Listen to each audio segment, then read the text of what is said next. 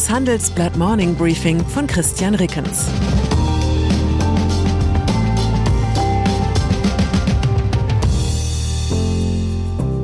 Guten Morgen allerseits.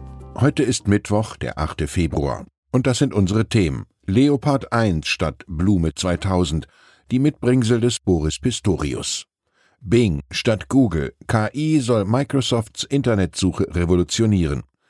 Irrlicht statt Lagerfeuer. Melancholischer Rückblick auf Gruner und Jahr.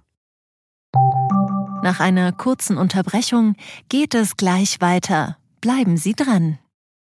Die Welt steht vor gewaltigen Herausforderungen. Zum einen die Energiewende voranzutreiben und gleichzeitig den Klimawandel einzudämmen.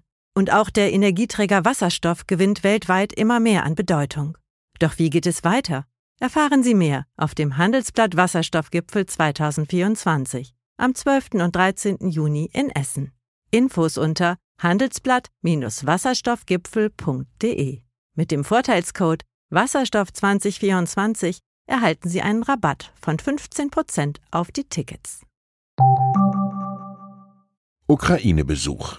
Andere Menschen bringen zum Antrittsbesuch ein paar Tulpen von Blume 2000 mit oder die Flasche Deinhardt, die noch irgendwo im Keller verstaubte. Verteidigungsminister Boris Pistorius fährt im wahrsten Sinne des Wortes schweres Geschütz auf. Bei einem Besuch in Kiew kredenzte er der ukrainischen Regierung die Lieferzusage für mehr als 100 Kampfpanzer des älteren Typs Leopard 1A5. Eine Gruppe europäischer Länder werde sie in Etappen liefern. Das Bundeswirtschaftsministerium teilt dazu mit, es habe die Ausfuhr von bis zu 178 Leopardpanzern genehmigt. Ein Teil davon dürfte allerdings erst 2024 in der Ukraine eintreffen. Öko-Investition. Verglichen mit Pistorius hatte Wirtschaftsminister Robert Habeck gestern die weniger gefahrvolle, inhaltlich aber heiklere Mission zu erfüllen. Dazu muss man sich vergegenwärtigen, eine Reise nach Washington bedeutet für europäische Minister einen ähnlichen Realitätscheck wie für einen ZDF-Seriendarsteller der Trip nach Hollywood. Selbst wenn der zu Hause schon von der Super Illu mit der goldenen Henne ausgezeichnet wurde, muss er sich bei der Warner Brothers Studio Tour trotzdem ganz hinten anstellen.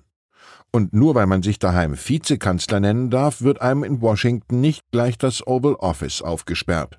Robert Habeck weiß das und gibt den Tiefstapler. Seine Reise sei nur ein Arbeitsbesuch, betonte er immer wieder.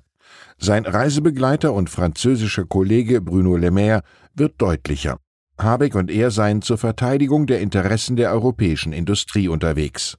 Das Problem, gegen das es sich zu verteidigen gilt, kennen Sie inzwischen. Es hört auf den Namen Inflation Reduction Act oder auch IRA, das schätzungsweise 370 Milliarden Dollar schwere Subventionsprogramm der USA. Die Europäer stören sich vor allem an den Nachteilen für Elektroautos und Batterien, die nicht aus nordamerikanischer Produktion stammen.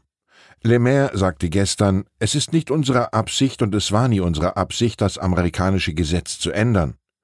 Dazu wäre in Washington ohnehin niemand bereit. Stattdessen könnten die Europäer auf die Richtlinien des US-Finanzministeriums zur Umsetzung des IRA Einfluss nehmen, um die eine oder andere Diskriminierung doch noch abzumildern.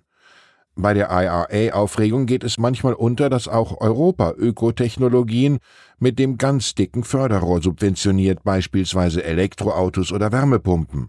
Simone Tagliapietra vom Brüsseler Institut Brügel sagt, wenn man die Zahlen vergleicht, gibt Europa mehr Geld für grüne Subventionen aus als die USA.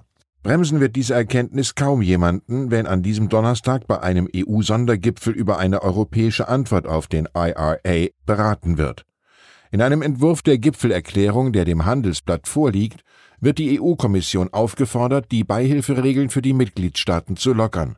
Die Abläufe müssten einfacher werden, damit gezielte, temporäre und angemessene Unterstützung schnell in die wichtigen Branchen für den grünen Umbau der Wirtschaft fließen könne. Wir übersetzen in einfacher Sprache mehr Steuergeld für alles, was sich als grün deklarieren lässt. Microsoft am späten Abend hat mir unser Silicon Valley-Korrespondent Stefan Scheuer eine Slack-Nachricht geschickt. Er schrieb, was Microsoft hier gerade in Redmond vorstellt, ist schon cooles Zeug, das wird uns noch lange beschäftigen. Der Softwarekonzern will unter anderem seine chronisch erfolglose Internetsuche Bing um einen intelligenten Chatbot erweitern. Damit fordert die Firma den weltgrößten Suchmaschinenanbieter Google heraus. Heute beginnt das Wettrennen, sagte Microsoft-Chef Satya Nadella in der Firmenzentrale in Redmond bei Seattle. Wenn Microsoft im Rennen um die beste Internetsuche auch nur gleichzieht, wäre das in der Tat ein Epochenbruch. Nicht umsonst spricht Kollege Scheuer in seinem Kommentar von einem neuen iPhone-Moment. Verlag. Von der digitalen in die analogen Welten. Mit den Zeitschriften von Gruner und Jahr verbinde ich schöne Kindheitserinnerungen. Ein Abonnement von Essen und Trinken sorgte dafür, dass in meinem Elternhaus Iglo Schlemmerfilet à la Bordelaise nicht länger als Krone der Kulinarik galt. Die damals noch mild pornografischen Titelbilder des Stern bescherten mir erste Erkenntnisse über die weibliche Anatomie und PM half mir durch die Jahre, in denen ich für Yps zu alt und für Tempo zu jung war. Aber wie ein früherer Handelsblatt-Chefredakteur gern zu sagen pflegte, Nostalgie ist kein Geschäftsmodell. Gruner und Jahr ist inzwischen mit RTL fusioniert. Gestern hat der gemeinsame Mutterkonzern Bertelsmann verkündet, dass ein großer Teil der hauseigenen Zeitschriftentitel eingestellt oder verkauft werden soll, darunter auch Essen und Trinken und PM.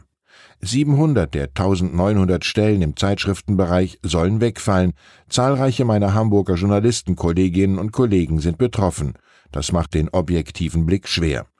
Dieser Blick müsste wahrscheinlich zu der Erkenntnis führen, irgendwann in den Nullerjahren hat Gruner und Jahr den Weg zur Digitalisierung verpasst und sich stattdessen in immer absurderen Ablegern seiner etablierten Zeitschriftenmarken verzettelt.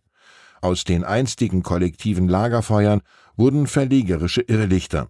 Dass es mittlerweile tatsächlich einen Titel namens Essen und Trinken für jeden Tag Low Carb gab, habe ich erst im gestrigen Verkaufsbeschluss entnommen. Ich wünsche Ihnen einen gehaltvollen Start für jeden Tag. Herzliche Grüße, Ihr Christian Rickens. PS in seiner Rede zur Lage der Nation hat US-Präsident Joe Biden gestern den Republikanern die Hand ausgestreckt. Er sagte an meine republikanischen Freunde, wir konnten im letzten Kongress zusammenarbeiten, es gibt keinen Grund, warum wir nicht auch in diesem Kongress zusammenarbeiten und einen Konsens über wichtige Dinge finden können. Der US-Präsident erklärte außerdem, er wolle die heimische Industrie noch stärker unterstützen und auf das Prinzip Made in America setzen. Zudem rühmte er die robuste US-Wirtschaft und die niedrige Arbeitslosigkeit von 3,4 Prozent als Leistung seiner Regierung. Zur aktuellen Lage in der Ukraine. China, Türkei und Emirate wenden sich von Russlands Banken ab. Bislang hatten Russlands Geldhäuser westliche Finanzsanktionen durch Geschäfte mit anderen Partnern ausgeglichen. Nun beugen auch diese sich den Secondary Sanctions. Russischer Investor bekommt noch kein grünes Licht für Flughafen Hahn. Gleich zwei Interessenten haben einen Kaufvertrag für den insolventen Hunsrück-Flughafen unterschrieben.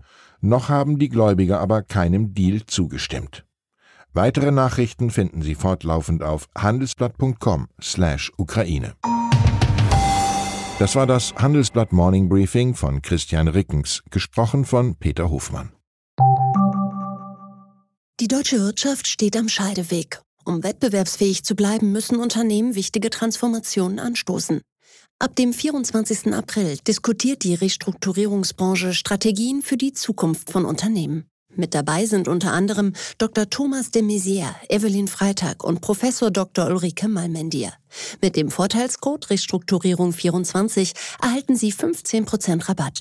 Alle Informationen finden Sie auf handelsblatt-restrukturierung.de.